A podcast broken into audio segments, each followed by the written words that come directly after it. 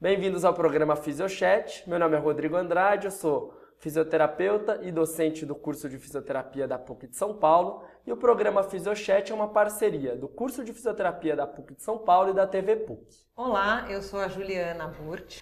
Hoje o nosso tema é a terapia hormonal. E para falar sobre esse tema, nós trouxemos a ginecologista Mariana Rala.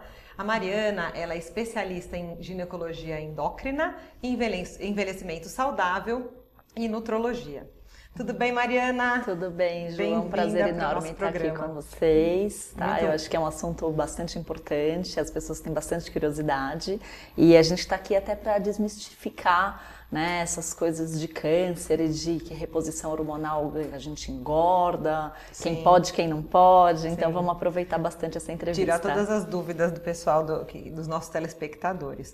Mariana, faz um, assim, para a gente começar esse tema, eu queria que você definisse para a gente o que, que, é essa tal de terapia hormonal. Por que, que as pessoas fazem, né? O que, que é? Sim, a gente fala terapia hormonal, que é o termo mais correto, mas a maioria das pessoas conhece como reposição hormonal. Então não é que a gente está repondo, quando a gente está repondo, você tira uma coisa para pôr outra.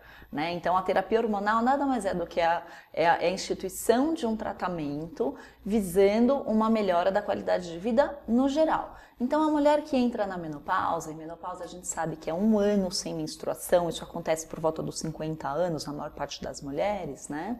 É, essas mulheres elas têm uma redução importante dos hormônios, de vários hormônios, mas o principal deles é o estrogênio. Uhum. E aí, o principal sintoma que essas mulheres apresentam é a, são aqueles calores horríveis, que acho que a gente vai falar um pouquinho depois. Quando isso acontece, a gente entra com a terapia hormonal. Agora, a terapia hormonal, que é realmente devolver esses hormônios para essa mulher, para que ela tenha realmente uma melhor qualidade de vida. Agora, terapia hormonal, a gente vai usar hoje o programa para falar sobre a parte da menopausa. Isso também pode ser feito em outras fases da vida. Sim. Então, às vezes, por exemplo, essa semana teve uma menina de 9 anos no consultório com uma alteração de tiroide. Não está errado a gente falar em uma terapia hormonal para reposição de hormônio tiroidiano ano. Sim. Tá? Mas eu acho que hoje o nosso foco é menopausa. Então, terapia hormonal vai ser devolver esses hormônios para essa mulher que tenha sintomas. Então, vamos lá. Já que pode ser para várias pessoas, então quem pode fazer quem não pode fazer? Existe alguma contraindicação absoluta ou não? Sim. Acho que isso é uma questão importante. Muito importante. Ótima pergunta, Rodrigo. É assim: a reposição hormonal, a principal indicação são os calores, tá? Então aquela mulher que acorda à noite, que se sente mal e tem aquela sudorese, às vezes ela tá no trabalho, de repente vem aquele calor, atrapalha o dia a dia dela e atrapalha um, um estilo de vida, um bem-estar. E a gente sabe também que esses calores não só na qualidade de vida, mas também aumentam o risco cardiovascular. Cada vez que ela tem esses calores, aumentam provas, eh, proteínas inflamatórias no corpo, que aumentam o risco de um, de um acidente vascular cerebral, de um infarto, de doenças do coração mesmo, além de doenças de Alzheimer. Então não é só um desconforto o calor. Eu brinco com as pacientes, eu falo, o calor frita o cérebro. E é verdade. literalmente. Né? Literalmente. Então não é para ter calor e falar, ah, isso é natural. Não, não é natural. então essa é a grande, essa é a grande questão. questão. Pessoas, o pessoal de casa acha que é, é normal. Não, sabe? não é normal. Essa coisa assim, as pessoas falam, ah, mas é o natural, eu tenho que aguentar. Então tá bom. Então quando você tiver uma pneumonia, você aguente, porque isso é natural. Nada de tomar antibióticos, porque isso foi invenção do homem. Sim. Eu acredito que as evoluções da medicina, né, e do, do campo científico estão aqui para ajudar a gente. Né? Então eu acho que precisa desmistificar isso, de que não, eu tenho que aguentar. Não tem que aguentar, porque aumenta o seu risco de morte. E aí as contraindicações, né, que você fez a Então, indicação qualquer paciente que tenha sintoma. Além dos calores, que a gente sabe que pode atingir até 90% das mulheres, uma outra indicação é a perda de massa óssea. Porque às vezes ela tem na família branquinha, magrinha, na família a mãe teve osteoporose, teve fratura por osteopenia, osteoporose, essa mulher também é uma candidata a fazer reposição porque o hormônio segura o osso no lugar, então é importante que ela faça. E uma terceira indicação é o ressecamento vaginal, né? E aí todos os comemorativos que vêm junto, então desde perda urinária, dor para relação, perda de libido, então são as três indicações principais. O que eu falo é, normalmente em torno de 10% só das pacientes não tem sintoma nenhum. É muito difícil, né? É muito difícil. Agora, quem não pode? Quem não pode é quem teve câncer de mama. Essa é a principal contraindicação. Infelizmente, câncer de mama é uma doença prevalente, né? Até a gente sabe que é, alta taxa de cura, até 90% de cura, mas que 10% das mulheres vai ter câncer de mama em algum momento da vida. Então é um número alto Sim. e essas mulheres que já tiveram câncer, essas infelizmente não podem usar hormônio. Aí você vai me perguntar, mas não pode por quê? Porque a gente não tem estudo para isso. A gente tem dois grandes estudos no mundo, né, feitos na Escandinávia. Um diz, se você usar hormônio pós-câncer, o câncer pode voltar. E o outro diz, olha, quem teve e usou ficou até melhor do que quem não usou. Então a gente está ainda na balança. Resumindo, não Esse, pode usar. Esses estudos são com uma população bem grande? Uma população bem grande. E a gente e vai quem... depois voltar a falar de câncer de mama e hormônio, que eu acho que isso é uma questão. Mas e quem teve na família? Por exemplo, eu não tive, mas Boa. a minha mãe teve. Daí eu Boa posso. pergunta. Você pode. Isso não é uma contraindicação. Então as pessoas têm muito, inclusive até na, na, no meio médico, né? Esses, essas ideias de que não, a minha mãe teve câncer de mama, então eu não posso usar. Não é verdade, tá? Ah. Você ter um familiar de primeiro grau, de segundo grau, às vezes até mais de um familiar, o que você tem que pensar de repente é numa pesquisa genética para saber se você tem a mutação dos genes que predispõem a essa doença, que é a tal do gene da Angelina Jolie, o BRCA1 e 2. Porém, a mutação desse gene é menos de 1% da população. Então, é muito raro a gente ter esse tipo de mutação.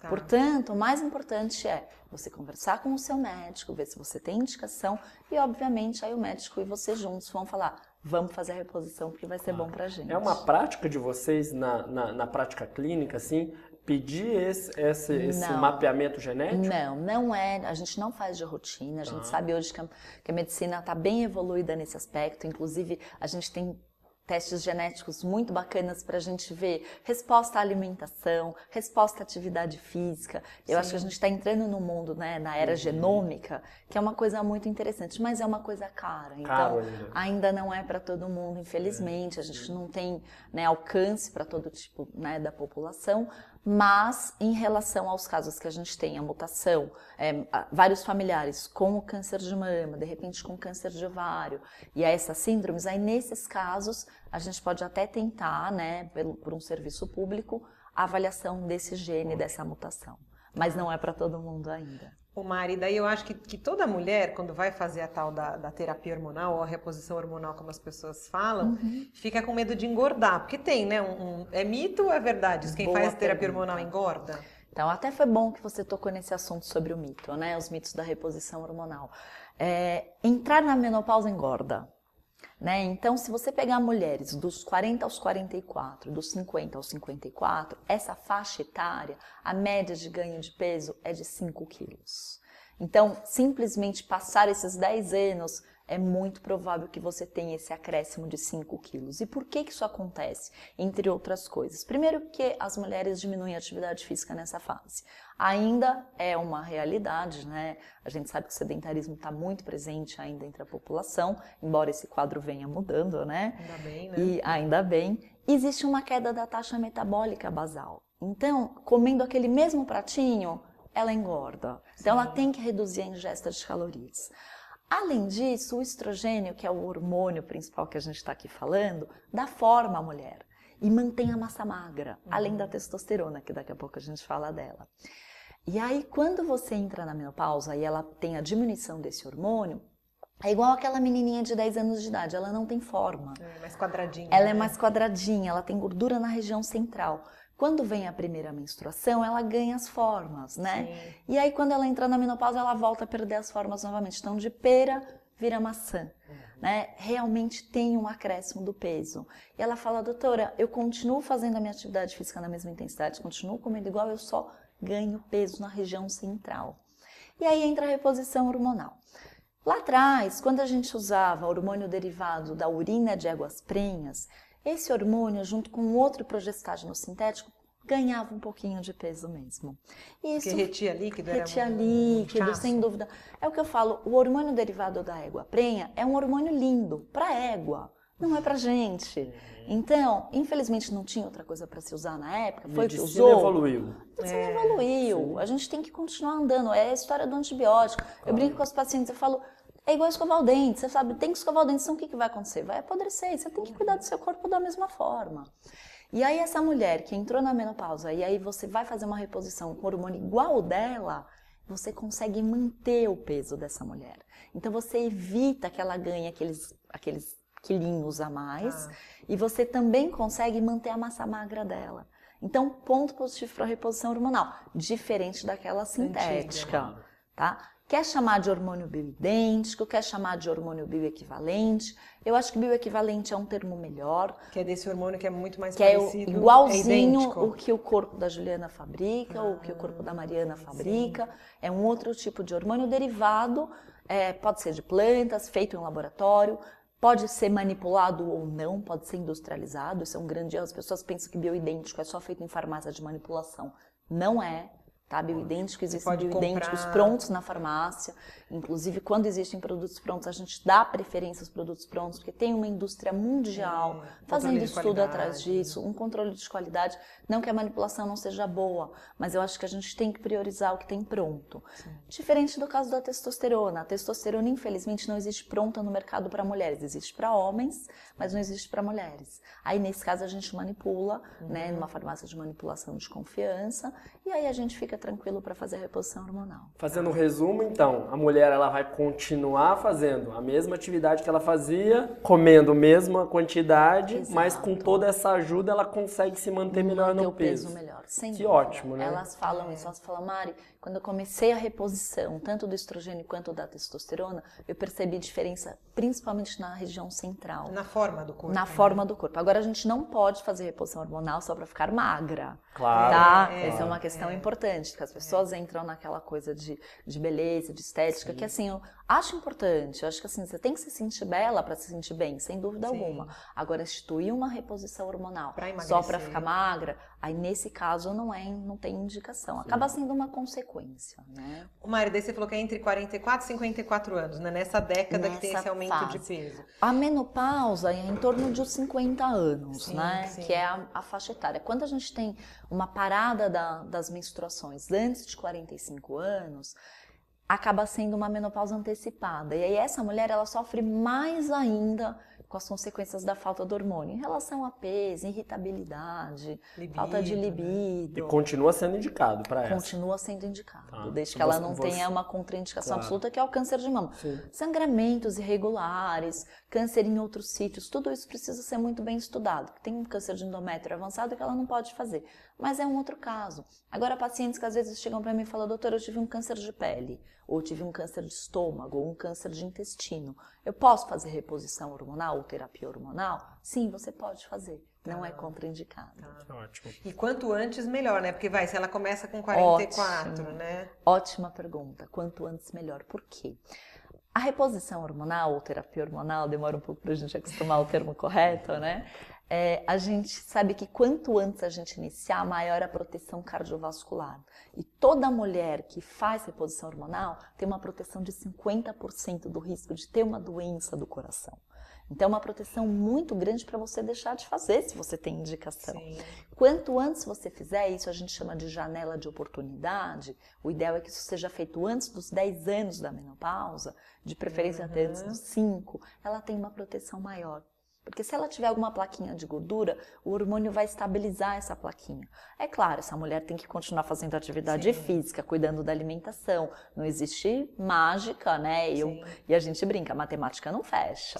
Né? Então Mas para o pessoal de casa, uma excelente dica, né? É uma excelente é. dica. Fazendo ainda essa, esse link com os mitos e verdades Sim. aí, acho que a dúvida que todo mundo tem é se isso, se essa, toda essa terapia hum. pode dar câncer. Ótima pergunta tá?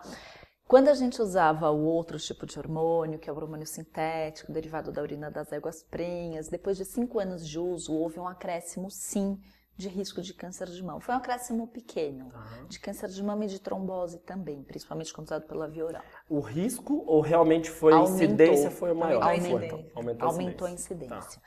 E aí, isso foi lá em 2002, num trabalho chamado WHI o mundo inteiro diminuiu a prescrição e o uso de reposição hormonal. Claro. Eu não quero nada que aumente meu risco de câncer de mama. Obviamente, câncer de mama tem outros fatores de risco, por exemplo, sedentarismo e obesidade, que as pessoas parecem que não têm medo. É. Né? Então, assim, eu tenho medo do hormônio, só que o risco é muito maior se a pessoa for sedentária, se a pessoa for obesa ou sobrepeso, Sim. se a pessoa ingerir mais de duas doses de álcool por dia e fumar. Uhum. Agora, isso as pessoas parecem que não têm é. esse medo como hormônio. é mais difícil ela mudar esses hábitos do que Sem dúvida, parar do que o hormônio.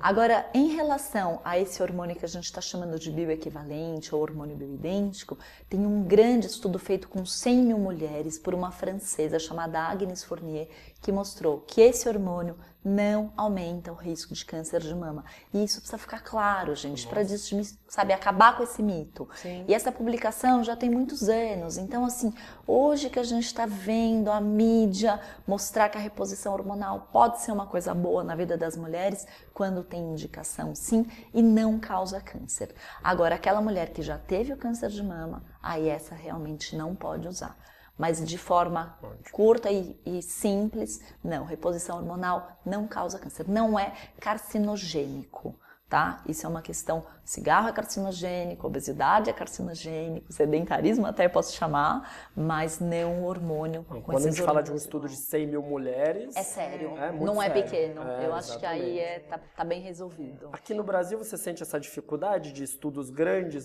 com, com esse um sim, número de. Sim. É difícil, é difícil é. porque a gente tem uma dificuldade em termos de financiamento e tudo mais, né? Quem trabalha com hospital escola, a gente sabe, mas tem, tem estudos correndo sim, eu acho que cada vez mais está ficando claro que os benefícios podem ser grandes quando bem indicado, né? E essa mulher só vai se beneficiar. Sim.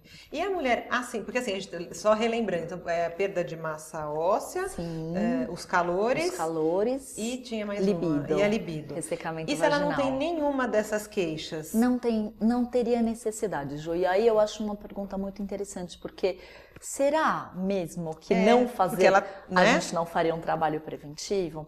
É, eu estou sempre num, num, congresso que é brilhante, que é em Florença, a cada dois anos, e lá estão os, melhores, os maiores estudiosos do mundo falando sobre reposição hormonal e falando sobre riscos e benefícios e quando usar e não usar. E o que tem se falado muito é a questão da memória. E as pacientes falam no consultório, doutora, eu estou bem, eu não tenho calores, eu não tenho, mas eu tenho irritabilidade e eu tenho diminuição de memória. Uma delas até disse, parece uma gagueira verbal, então as palavras não, não vêm, vem. Fica aquele pensamento nebuloso. E hoje em dia a gente tem visto estudos mostrando que a falta do estrogênio está envolvida com, esse, com essa falta de memória e com irritabilidade também. E aí estendendo um pouquinho mais nessa questão né, de cognição e, e, e, neuro, né, e neurológica, a questão das doenças de Alzheimer. Então a gente sabe que o estrogênio tem uma função na mielinização das células. Então, tiveram ratinhos que foram castrados e aí eles estudaram a bainha de mielina e eles foram desmielinizados. E eles foram colocados no rotador e eles caíam do rotador, porque não tinha bainha de mielina, não tinha a conexão nervosa para isso. Sim. Quando eles receberem o hormônio de volta, testosterona e estrogênio, principalmente testosterona nesse caso, eles voltaram para o rotador. Então, existe uma remielinização da parte neurológica. Hum. Então, a gente está falando em proteção óssea, proteção cardiovascular, proteção neurológica. Sim. Então a minha pergunta é: será que lá na frente uma mulher completamente assintomática, que malha, que come direito, que tem um, um ótimo sono, um controle de estresse, resiliência, tá tudo bonitinho? Será que ela não vai se beneficiar? A gente ainda não sabe. É, para o futuro, né? Novas pesquisas vão ser necessárias, né? Você acabou falando bastante coisa sobre a testosterona na mulher. Eu acho que isso ainda, acho que para o é. pessoal de casa e até para nós, assim, isso acaba sendo um pouco Sim. difícil de entender. Como é a, a gente função? pensa em anabolizante já, né? É, vai tomar bomba, e né? pensa ah, mais no homem quando a gente é, fala de, é. de quando, as, quando eu falo testosterona. testosterona, as pacientes falam para mim, ah, é o hormônio masculino. Eu falo, masculino nada, eu também tenho.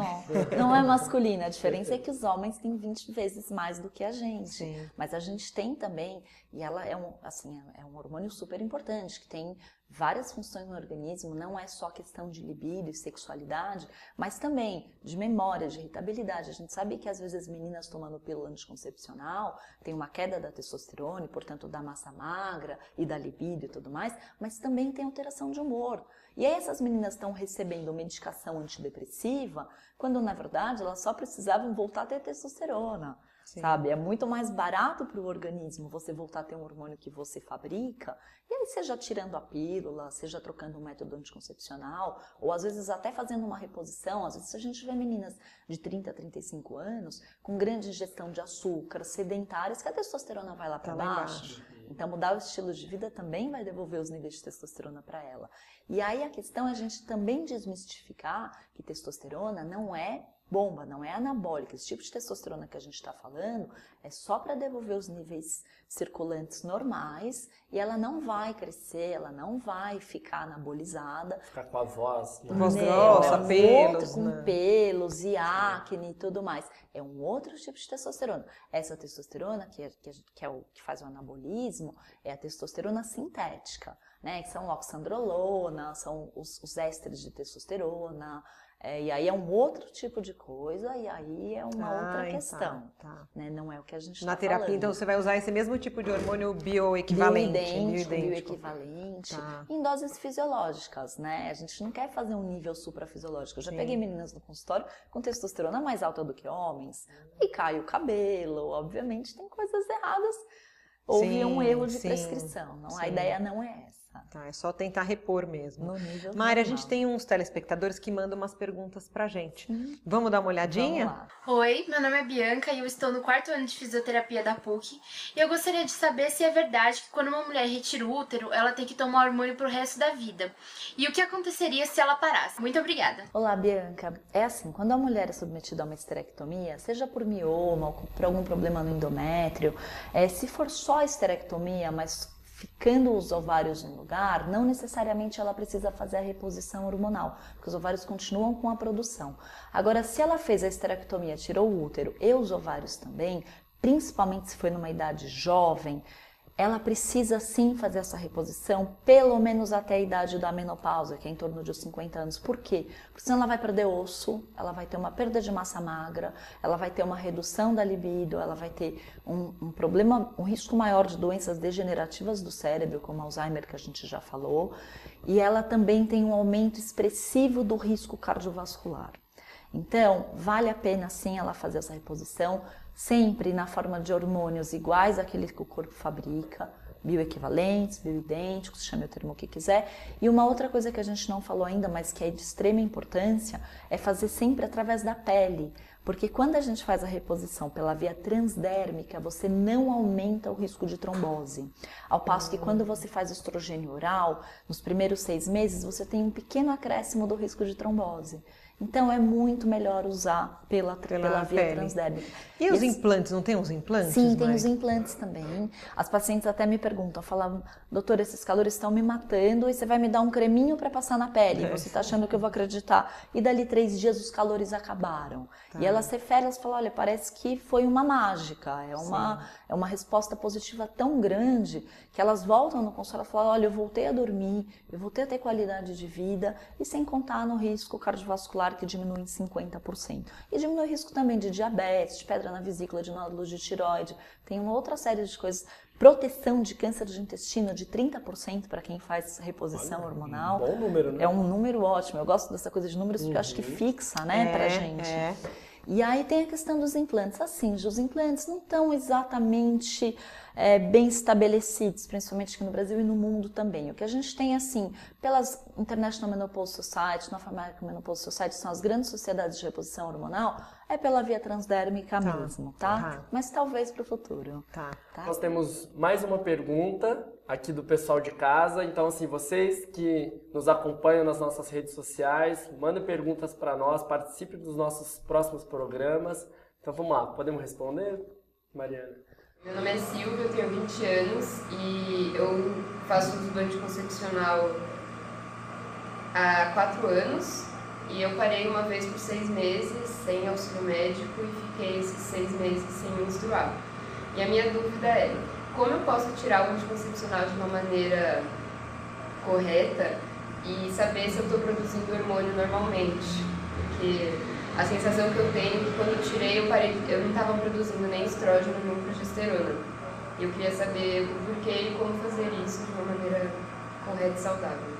Quando a gente usa a pílula anticoncepcional por bastante tempo, existe um bloqueio do nosso eixo hipotálamo hipofisário ovariano, que são, é a conversa entre o cérebro e os nossos ovários para a produção de hormônios e para você ovular e tudo está funcionando direitinho.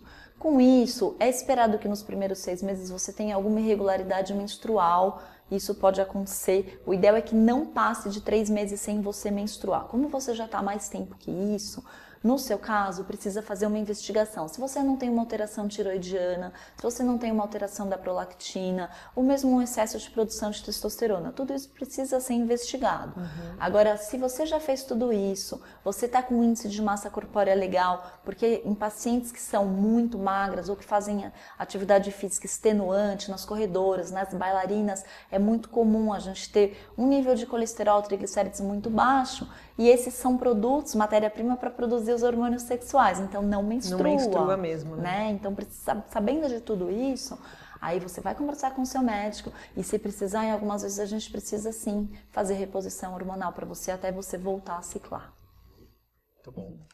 É, e, então, para esse tipo de pessoas, é, elas não. Então, isso é, deixa, é legal deixar bem claro, assim, não é normal acontecer não menstruar, isso. Não, não é menstruar. Normal. Porque é, é isso que ela fica, muitas vezes a pessoa fala, ah, Sim, o ela... meu é desregulado mesmo. Né? né? a, a, mulher às vezes acaba tendo. Não, os três meses pós-pílula você pode ter uma irregularidade, mas depois de três meses, que a gente chama de amenorreia mesmo, que é a falta de menstruação, depois de três meses tem que ser investigado. Tem, umas, tem umas, uh, umas adolescentes que tomam pílula mesmo não tendo vida sexual ativa, para tratar da pele, né? Isso ainda existe? Ainda é uma prática existe, comum? Existe, mas assim, existe tanto tipo de tratamento, tanta coisa que a gente pode fazer para a questão da pele, que usar, usar a pílula anticoncepcional, que é um contraceptivo para essa finalidade estética, não me parece ser uma é. coisa muito inteligente. Com todas essas, essas repercussões orgânicas Exato, que pode ter. A gente né? sabe, tem queda de B12, aí piora a memória, tem cansaço crônico, tem risco maior até de depressão. De então, trombose. De né? trombose, a gente nem falou da trombose, né? A trombose aumenta até oito vezes dependendo do tipo de pílula que ela usa.